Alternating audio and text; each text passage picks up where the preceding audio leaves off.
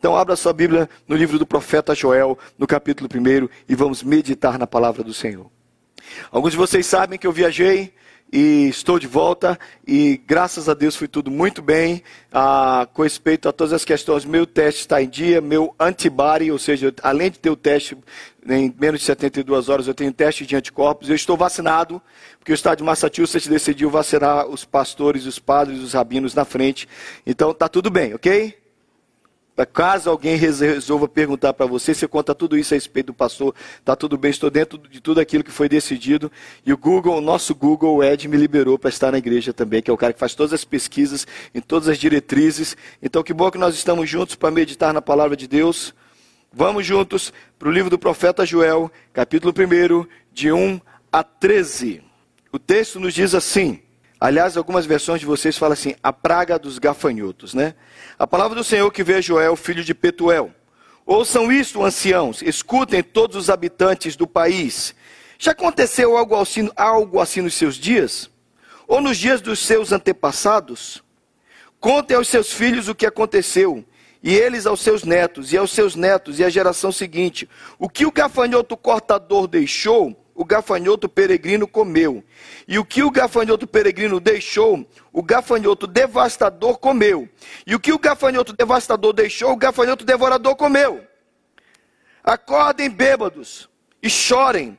Lamentem todos vocês, bebedores de vinho. Gritem por causa do vinho novo, pois ele foi tirado dos seus lábios. Quando está falando de vinho, normalmente está falando de alegria, de festa, de celebração. Eu estive semana passada no Brasil seja, eu estive na semana do carnaval. Você sabe como é que brasileiro fica na semana do carnaval quando não tem carnaval? Eu descobri. Continua aí. Foi tirado o vinho, foi tirado dos lábios a sua festa. Uma nação poderosa e inumerável invadiu a minha terra. Seus dentes são dentes de leão, suas presas são de leoa. Arrasou as minhas videiras e arruinou as minhas filgueiras. Arrancou-lhes a casca e derrubou-as, deixando brancos seus galhos. Plantei como uma virgem em veste de luto que se lamenta pelo noivo da sua mocidade. Ou seja, até moça que ia casar perdeu o marido, não casou com ele, ficou viúva antes antes de casar.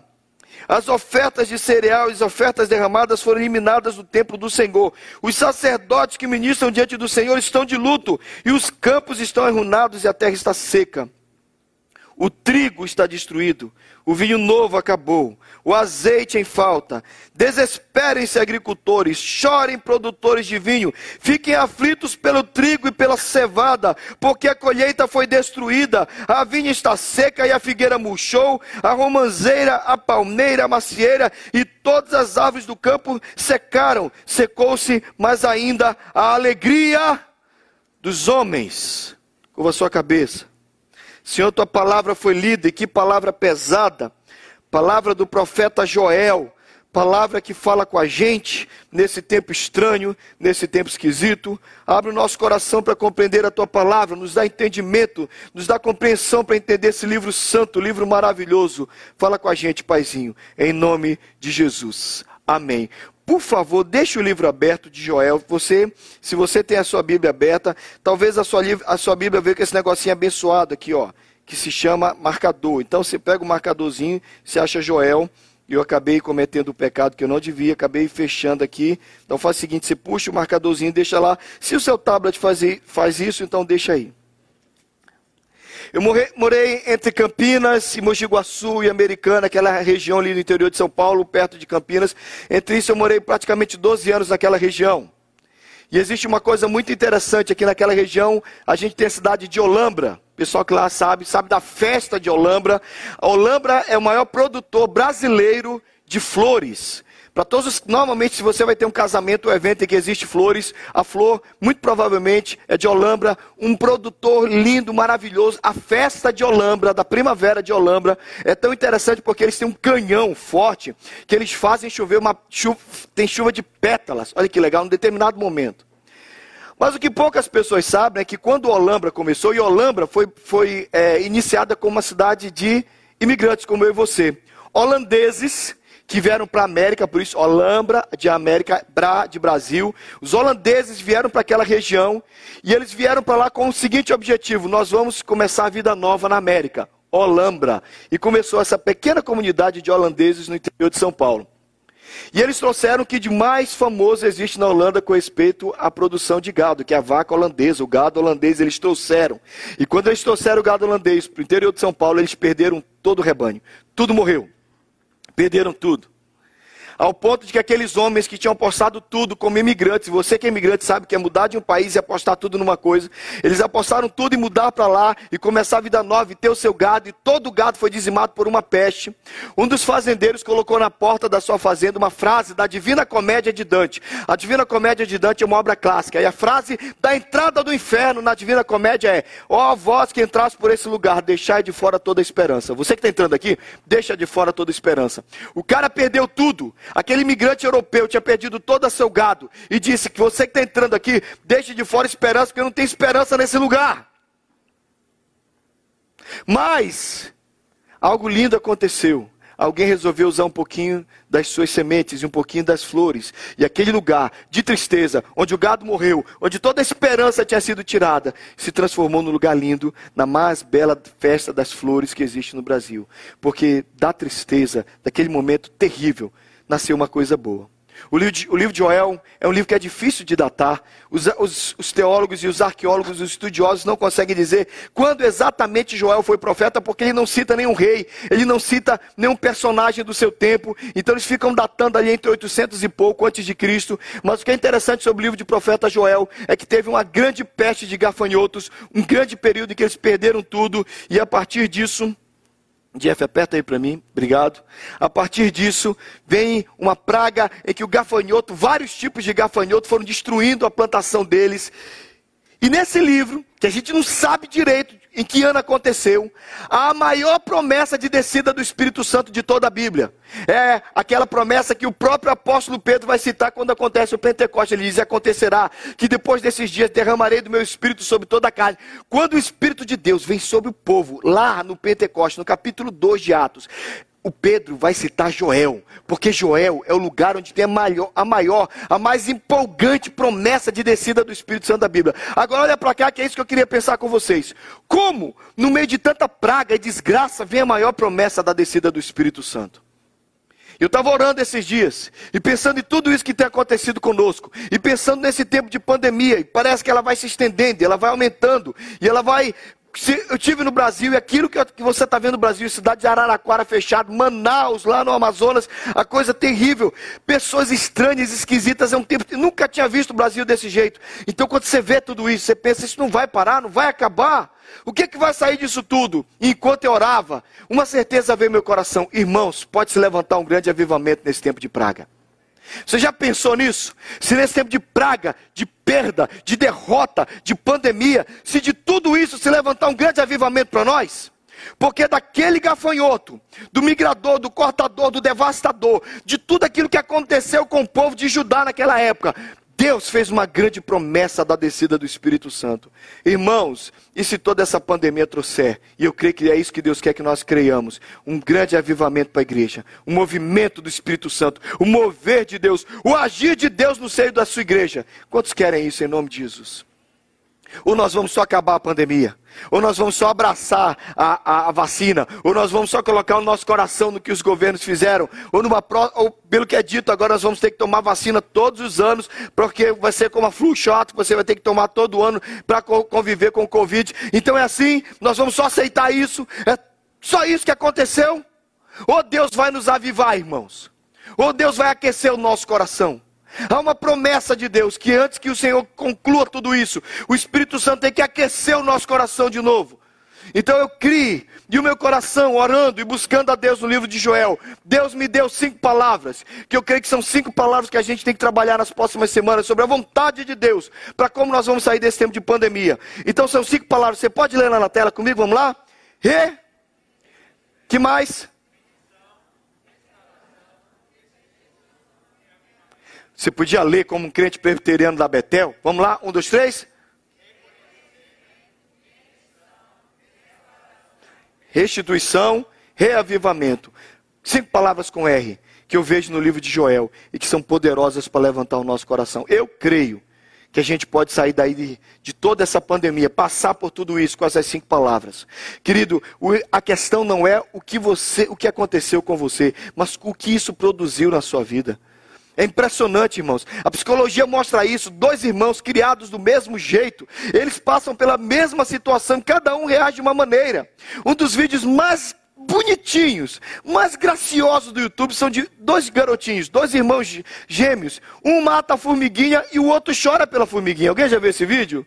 E um sai dando. Ele matou a formiguinha! Não mata a formiguinha! Aí a mãe filmando, o que, que você fez? Você fala, eu mati! O outro fala. Um mata e o outro chora pela morte. Mas são irmãos. Por que, que um chora desesperado por uma formiga e o outro está lá? Eu mati. Eu mati, tá, a formiguinha estava lá, eu mati. É porque nós reagimos diferente. Mesmo gêmeos, mesmo univitelinos, mesmo com o mesmo DNA, eles agem diferente e reagem diferente. Querido, como é que você vai sair disso? Eu tenho batido nessa tecla. Deus tem colocado isso no meu coração. Eu tenho que profetizar para você a palavra de Deus. E eu, quando eu profetizar, eu falo bênção. Eu, eu tenho que trazer a palavra profética de Deus para você. E o meu desejo é que você saia diferente dessa pandemia. Vai sair uma outra igreja de tudo isso. E vai morrer gente nesse tempo também. E não estou falando de morte física, eu estou falando de morte espiritual. Então, em nome de Jesus, que nós sejamos daqueles que vão experimentar essas cinco palavras: o reconhecimento, a rendição, a restauração, a restituição e o reavivamento de Deus. Amém. Deus precisa avivar a igreja. Deus precisa avivar Betel. Deus precisa visitar Betel. Irmãos, não é só assistir culto, não é só louvar Deus, não é cantar com Ed, não é cantar com a, a, quem está aqui em cima. É ser visitado pelo Espírito Santo. E Deus vai nos visitar. Porque eu estou orando. Há um ano atrás, há exatamente um ano atrás, e para isso a rede social serve. Nós estávamos começando 24 horas de oração. Quantos se lembram disso? Um ano atrás, um ano atrás, há exatos um ano atrás, nós tínhamos uma campanha de 24 horas de oração. Nós começamos às 6 horas da tarde de sexta-feira e acabamos às 6 horas da tarde de sábado. Naquela salinha ali. E oramos e buscamos a Deus e fomos visitados pelo Senhor. E sabe de uma coisa? Não havia pandemia ainda, não havia problemas nas empresas, falta de emprego, escassez de tantas coisas, e nós estamos orando por 24 horas. Será que depois de tudo isso, a nossa atitude de coração não deveria ser diferente? Mas aqui vem o que eu quero chamar a sua atenção como pastor e como servo de Deus. O engraçado de tudo isso é que uma das grandes forças dessa pandemia é que ela não nos impulsionou a buscar mais a Deus, mas é que ela esfriou os corações. Você percebeu isso? Você consegue ver isso? Em vez de nós nos debruçarmos na oração e chorarmos e prantearmos, a gente resolveu simplesmente aceitar. Então eu queria que você olhasse para essa mensagem e entendesse que Deus está nos convidando a fazer cinco coisas buscar cinco coisas, experimentar cinco coisas. E a primeira coisa que a gente precisa experimentar é o reconhecimento. Reconhecer o que está acontecendo. Você vê que no primeiro versículo, no segundo versículo, o profeta foi falando assim: gente, vocês perceberam que ninguém viu isso? Pergunta para o seu pai, pergunta para os teus antepassados, e depois você fala para os seus filhos: ninguém nunca viveu isso, nem, nem a gripe espanhola foi desse jeito. A gente não ouviu, da, nós Estamos tão distantes da peste negra que aconteceu na Europa, na Idade Média. Nós não conhecemos esse passado. Nós estamos conhecendo uma peste como nunca. Nós somos uma geração que conheceu uma peste como nunca foi conhecida na história do planeta. É isso que está dizendo um dois de Joel. Perguntem para os seus antepassados se eles conhecem isso. Eles não conhecem. Nós estamos vivendo um período único da história. E a gente precisa reconhecer isso. A gente precisa reconhecer que esse é um tempo de luto. Ele diz que a mulher, a, a donzela, está chorando pelo marido com quem ela não conseguiu casar. É um tempo de escassez, porque está dizendo que falta algo no campo, algumas coisas. Alguns de vocês que mexem com construção, alguns de vocês que mexem com produto que precisam estar presente, não está aqui, falta no mercado. Esse não é um tempo normal. Mas o que existe também em comum entre nós e eles é que o inimigo daquela época era minúsculo, era um gafanhoto, era um gafanhoto. O que é que um gafanhoto pode fazer contra você, Dudu? Talvez você seja uma menina ou um menino que tem medo de gafanhoto. Mas um gafanhoto não pode fazer nada. Mas o que é que atingiu aquela, aquela, o povo de Judá? Porque esse texto é basicamente para o povo do sul, o reino do sul, o povo de Judá. O que aconteceu com eles? Uma nuvem de vários tipos de gafanhoto e várias nuvens vieram e foram dizimando as plantações e uma seca se, se associou a isso e acabou com a nação. Olha para cá em nome de Jesus. O mínimo que eles conheciam naquela época era um gafanhoto. Hoje nós conhecemos um inimigo minúsculo, menor ainda que um gafanhoto. Eles não tinham o que nós temos hoje, eles não tinham os microscópios, eles não tinham o avanço, mas uma coisa que eu sei que entre nós e eles é presente: um inimigo minúsculo, um inimigo pequeno, causa prejuízo, mortandade e abalou a todos. Um pequeno vírus mexeu com tanta gente. Um pequeno vírus mexeu com tanta gente. Agora vamos falar da nossa nova realidade. Os pais então estão em crise porque os filhos têm que assistir TV, têm que assistir aula pela, por uma tela de TV, por uma tela de computador. Seus filhos falam isso? Que chato. Alguém, alguém tem filho que fala isso? Alguém dorme na aula? Alguém tem filho que dorme na aula? Sabe o que, é que os professores estão falando? Eles, não prestam atenção. Gente, assistir aula online é terrível. Dá aula, você dá aula online, é, Nélio? Fácil. Fácil. Você, você dá aula de matemática? Dá aula de matemática olhando para uma câmera. Imagina a situação do Nelinho. Dá aula de matemática por uma tela, por uma câmera. E aí, depois que o seu filho passa a manhã e parte da tarde na frente de uma tela, o que, é que ele faz depois? Ele continua na frente de uma tela. Da tela do celular ou de qualquer outra coisa. Gente, está acontecendo conosco. Meus pais, eu levei meu pai e minha mãe para uma igreja depois de um ano ontem, a, a semana passada. Quando meu, quando meu pai e minha, minha mãe entrou na igreja, começou a chorar. Ele tinha que saudade que eu estava de um culto. Você perceberam que essa pandemia está detonando principalmente com os dois grupos mais frágeis. Nossas crianças são detonadas pela distância e deixando de ser criança. E os nossos velhos estão sendo sacrificados. Eu porque o que um mais velhinho, um velhinho gosta demais de ir na igreja e não pode ir. Irmãos, se percebeu que nós perdemos? Vocês perceberam que nós perdemos? Quanto tempo faz que a gente não tem liberdade para fazer algumas coisas nessa igreja? Eu sinto falta de abraçar, de sorrir, de procurar os irmãos, de ir na casa.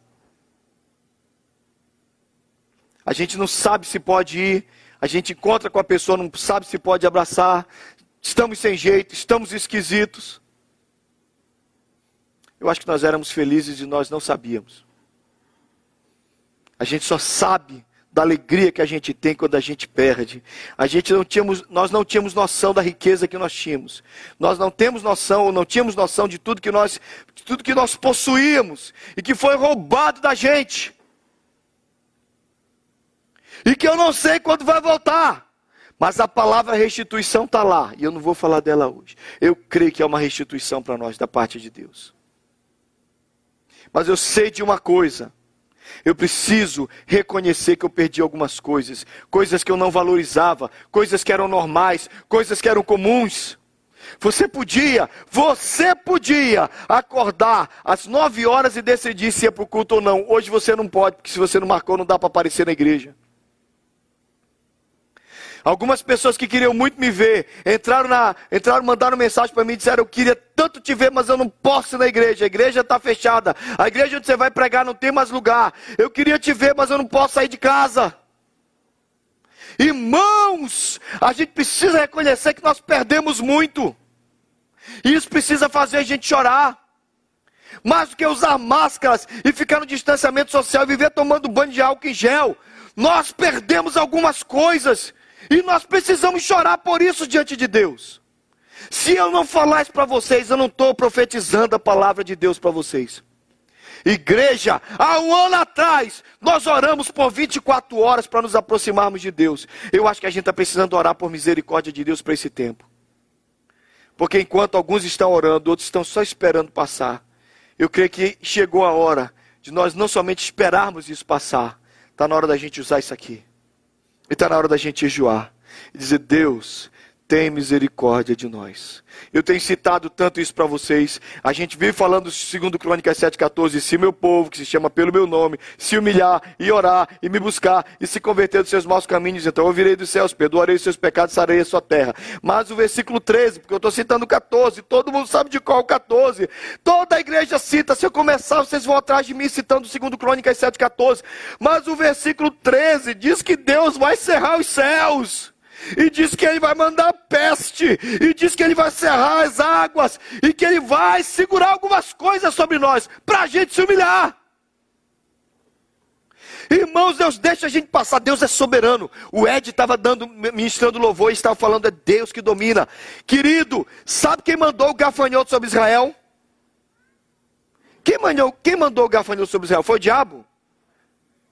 Não foi o diabo, não, Gelsi? Não foi o diabo que mandou sobre eles assim, ó, eu vou mandar sobre você. Não foi o diabo disso, o diabo enviou sobre vocês. Hein? Olha só, tá com a Bíblia aberta? O 25. Eu não vou ler sobre restituição, porque eu vou, eu, eu vou ler depois. Mas se você está capítulo 2, versículo 25, alguns de vocês vão ter uma versão assim: Restituir-vos-ei. Tem isso aí na sua Bíblia? 2,25. Eu vou restituir para vocês. Mas a, a nossa versão, que a maioria usa, fala assim mesmo: Vou compensá-los pelos anos de colheita que os gafanhotos destruíram. O gafanhoto peregrino, o devastador, o devorador, o gafanhoto cortador, o. O quê? O. Quem está falando? Quem disse que o exército é dele? Deus. Deus diz: O meu grande exército que enviei contra vocês. Sabe o que, é que Deus diz na Bíblia? O povo de Israel não tinha problema, o povo de Judá não tinha problema. Deus está dizendo: Eu enviei o gafanhoto. Eu deixei o gafanhoto vir. O gafanhoto não veio porque o diabo mandou. E mesmo que o diabo tenha mandado, o diabo só age debaixo da minha ordem. Irmãos, isso aqui não veio porque o diabo mandou. Não vou dizer que o diabo tá, não, não, está se aproveitando, mas o homem tem provocado a Deus, o homem tem exercido seus pecados diante do Senhor. Deus tem que deixar o juízo vir sobre a humanidade. E nós não podemos fugir disso. O juízo de Deus tem que vir também na forma da enfermidade. O vírus é a manifestação do poder de Deus, humilhando o homem. Mas, pastor, gente morreu. Morreu. Mas, pastor, gente ficou limitado. Ficou. E Deus não é menos Deus. Porque quando veio as, os problemas e as dificuldades, vem sobre todo o povo, inclusive o povo de Deus. Mas Deus nos destaca nesse tempo. Irmãos, eu preciso reconhecer que nós perdemos algumas coisas. E é hora da gente se humilhar diante de Deus. Por isso, quando a gente reconhece a segunda palavra que vem para nós, a gente precisa se render. Se nós oramos por 24 horas quando tudo estava bem, qual deve ser a atitude da Betel agora que tudo ficou tão complicado? Irmãos, vai acabar semana que vem? Eu não sei. Eu queria muito que acabasse. Vai acabar quando todo mundo estiver vacinado? Não sei. E se aparecerem três, quatro, cinco cepas, se aparecerem novas variações e mutações do mesmo vírus, o que é que a gente vai fazer? Os feios estão felizes, porque está de máscara o tempo inteiro. Mas e essas pessoas bonitas que frequentam a Betel? Ó, oh, ó, oh, presta atenção. E essas pessoas bonitas que frequentam essa igreja que a gente não consegue ver o rosto. Ó, oh, cheio de gente linda aqui, amém, irmãos? Por favor. Amém. Vamos continuar na máscara. Vamos continuar tomando banho de álcool. Vamos continuar vivendo esse desespero. Vamos continuar sem um abraço, sem um sorriso, sem um aconchego. Nós somos brasileiros, gente, a gente gosta de cheiro. A gente gosta de abraço, a gente gosta de sorrir, da gargalhada. Eu reconheço que nós perdemos muito e render-se, querido. Presta atenção. Você já viu que em algumas situações de rendição a pessoa tem que fazer duas coisas? Alguns policiais falam isso para os seus bandidos. Renda para o bandido, né? Não seu. Renda-se. Ele deve fazer. Dobrar os joelhos. Tem posição mais rendida do que essa? Mas essa também não é uma situação de adoração? Você já percebeu que às vezes de joelho nós levantamos as mãos?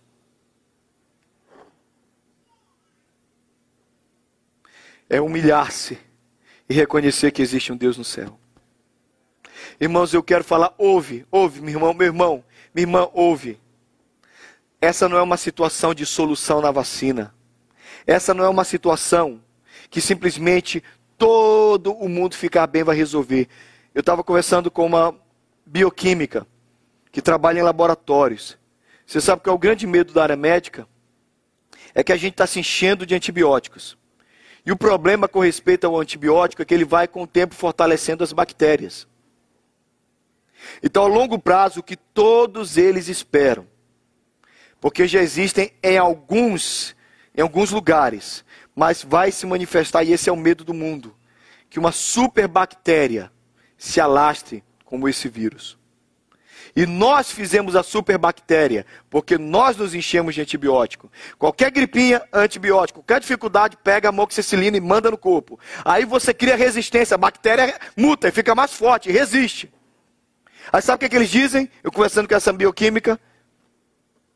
Não há defesa para isso. Porque não tem antibiótico para uma superbactéria que nós fortalecemos com os nossos antibióticos comuns.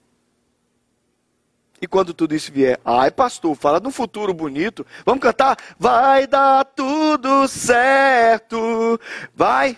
Quando a gente chegar no céu. Até lá eu não sei, irmão. Até lá eu não sei. Então qual é a nossa posição? Nós precisamos nos render. Nós precisamos nos humilhar. Pode ser que nós tenhamos paz de novo. Pode ser que tudo se acalme. Pode ser que tudo ganhe de novo aquela tranquilidade, normalidade. Mas eu preciso dobrar os meus joelhos. E eu preciso reconhecer. Olha o que aqui diz o texto: rasguem os corações e não somente as vestes. irmãos, nós somos o povo da coreografia. Nós sabemos coreografar a adoração. É simples. Levanta a mão, franze a testa, fecha o olho, estamos adorando, não é, irmãos? Não. Não. Isso é crente que faz. Às vezes você nem está adorando, mas todo mundo faz. Nossas crianças repetem. Depois de um tempo elas.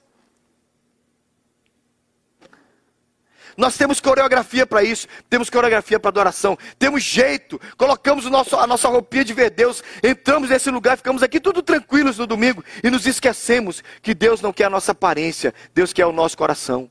Irmãos, em nome de Jesus, Deus espera que a gente, nesse quebrantar, que a gente rasgue o nosso coração e nos derramemos diante do Senhor e confessemos que esse tempo exige choro, exige lágrima, exige clamor.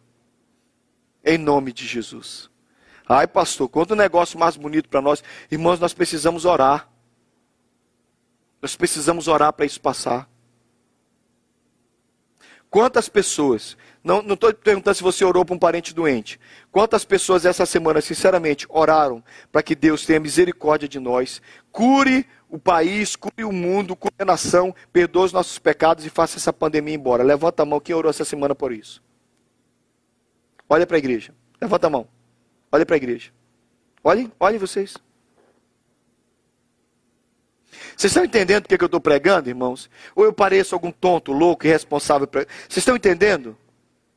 Nós estamos no meio de uma pandemia. A peste está mandando ver. E nós não oramos para ela ir embora. Sabe por quê? Porque Pfizer, Corona, é, a Pfizer, a Coronavac e todas essas são a nossa esperança. Que estupidez. Desculpe, irmãos. Vacina não vai nos salvar. O meu coração nessa manhã é um coração de pastor. Eu preciso chamar a igreja para orar, porque isso não vai parar se a gente não orar porque nós somos o termômetro de Deus na terra. Enquanto a igreja não se humilha, Deus não age. Enquanto o povo não se dobra, Deus não age. Deus age por nossa causa, irmãos. Os mãos de Deus estão ligadas a seu povo na terra. E nós paramos de agir. Nós cruzamos os braços. Nós aceitamos a pandemia. Nós esperamos na vacina. E estamos simplesmente dizendo: vai passar. E nos esquecemos que Deus disse através de Joel: conclamem o jejum e vão chorar na minha presença para que eu tenha misericórdia de vocês.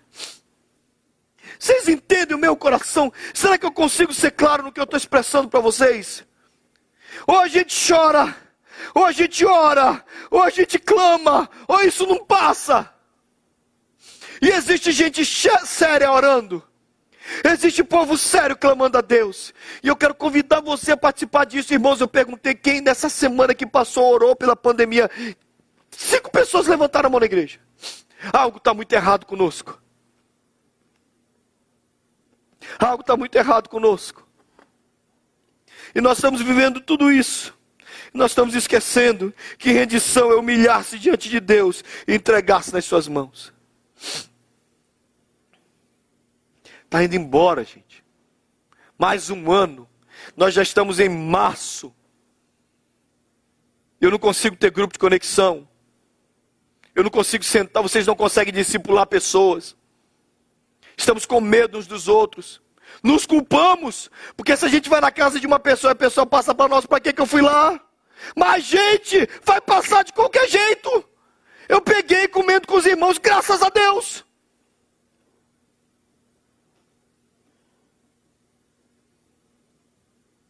A gente precisa chorar por isso. E a gente precisa orar por isso. E a gente precisa entender: vai passar se a igreja orar. Vai passar se o povo buscar a Deus. Eu creio que existe uma terceira palavra para nós, que eu não vou falar hoje, que é a palavra restauração.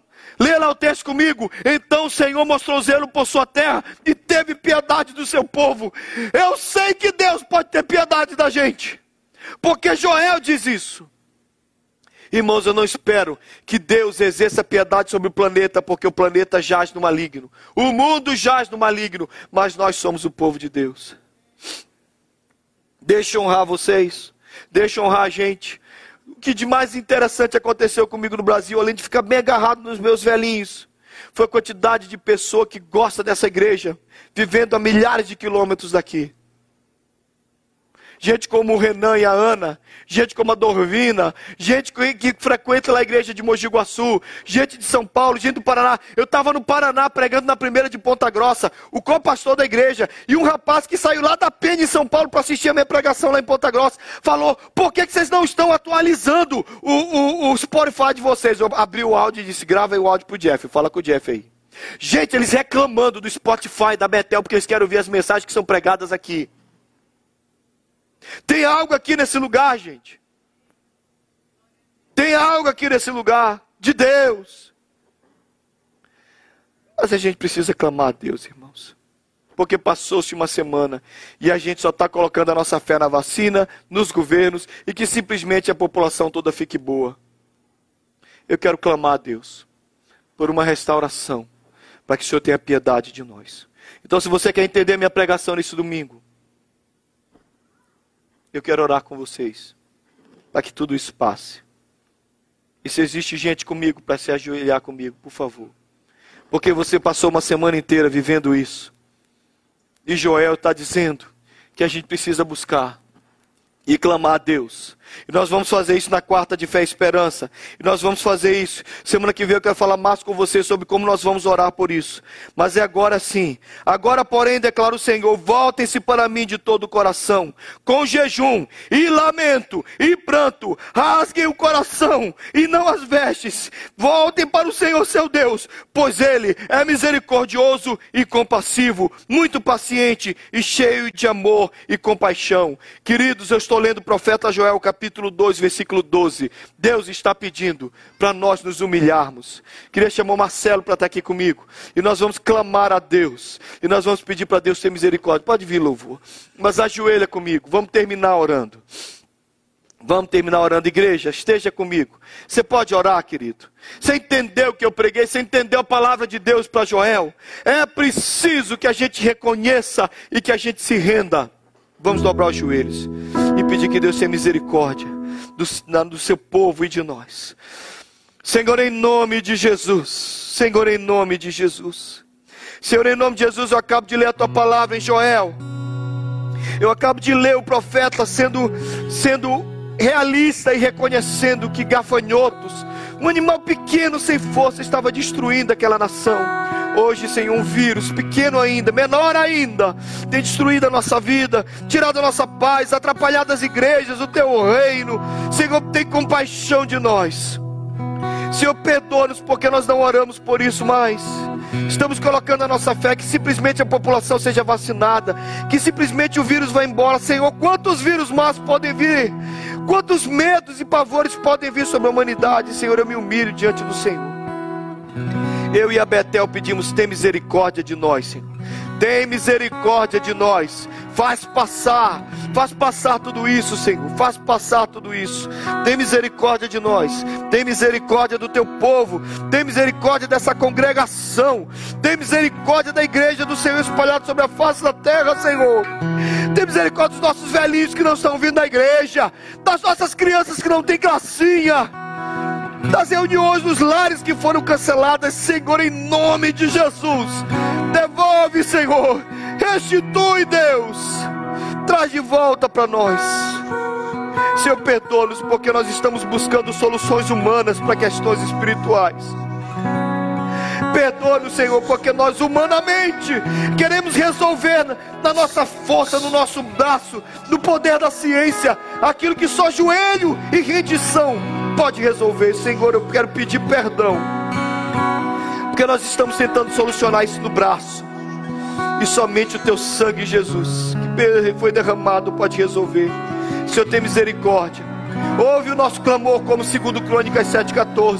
O Senhor deixou a peste vir. Então nós pedimos: tem misericórdia. Tem misericórdia de nós. Devolve a nossa liberdade, Senhor. Restitui a nossa alegria de estar com os irmãos. Restitui a alegria da tua casa, o louvor, a comunhão e o prazer, Senhor. Perdoe, Senhor, porque nós estamos tão acomodados com isso com nossas máscaras e o nosso álcool em gel. Nós esquecemos de molhar os olhos com as lágrimas e pedir que o Senhor tenha compaixão de nós. Tenha compaixão de nós, Senhor. Em nome de Jesus. Senhor Deus, a gente te louva, Senhor. A gente te louva porque são situações como essa que a gente vê o quão grande o Senhor é e quão pequeno nós somos.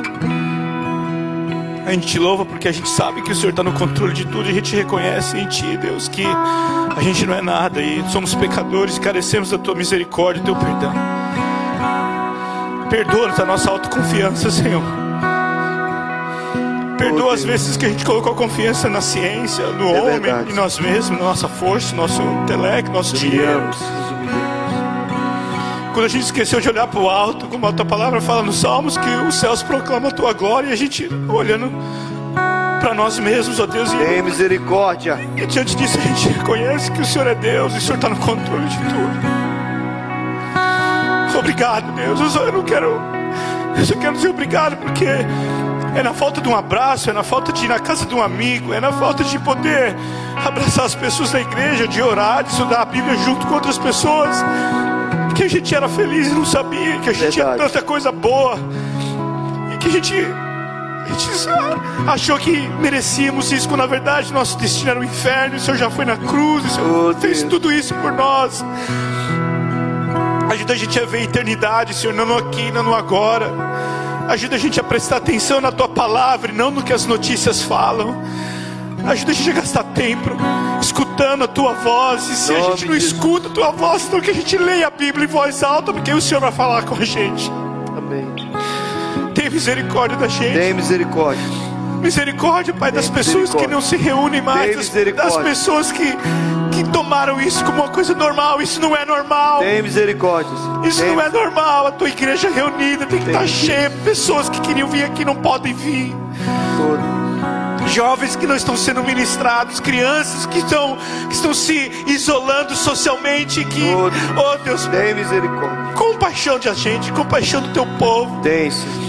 Pai, misericórdia para esses governos, ó Deus. Esses governos colocam confiança no dinheiro, na ciência. Deus, curva essa nação diante de ti, ó Deus, prostra essa nação diante do Senhor, prostra o mundo diante do Senhor, porque aí sim, Deus, as coisas mudarão de lugar. Reconhecemos como igreja que somos falhos. Reconhecemos como igreja, uma igreja não perseguida, uma igreja acomodada, uma igreja de conforto, uma igreja que, que usa a tecnologia como, como uma coisa normal, que a gente não é perseguido, Deus. Então, tira a gente da nossa zona de conforto, onde outras pessoas no mundo não têm a, o- o- a tecnologia que nós temos e vão e clamam em mim cavernas, em basements, e escondidos, estão lá clamando, louvando e sendo gratos a Deus, e a gente aqui acomodado. Tira isso da gente, Senhor. Cura, Senhor Jesus. Desperta a, a- a madrugada, quando acordarmos de madrugada, seja para te buscar, para te orar, para conversar com o Senhor, não para ficar preocupado se eu vou ter fila para ir na vacina ou não, ou se eu vou ter. é, é, schedule para tomar remédio ou não, Senhor, em nome de Jesus, que a nossa devoção, que o nosso que, que, que, o nosso coração, Deus, seja debruçar no Senhor, olhar para o Senhor, conversar com o Senhor, buscar em Ti, mas que o Senhor mostre para a gente a direção que nós devemos tomar, Senhor. Não nos deixe nos colocar a confiança no homem. Sim, Jesus. Não nos deixe, ó Deus, é, colocarmos a nossa dependência nas coisas desse planeta. Que nós possamos fitar os nossos olhos nas suas verdades eternas, ó Deus. E viver isso na nossa casa, no nosso coração. Fica conosco, Senhor. Incomoda a tua igreja, Incomoda. incomoda o jovem, a criança, o homem, a mulher dessa igreja, para que a igreja aconteça nas casas também, Senhor. Porque para as pessoas que estão nos assistindo, Deus, vai nesse lugar e incomoda essa pessoa nome também. de Jesus. Deus, que nós temos problemas de, de gente querendo vir no culto, quando na verdade parece pouca gente vindo ao culto, querendo vir à igreja, Deus. Enche esse lugar de novo, enche as igrejas da face da terra, Senhor. Levanta a tua igreja. Forte, Deus, forte, mas incomoda a gente. Nós cremos. Tem misericórdia, Deus. Tem misericórdia, Senhor. Em nome de Jesus.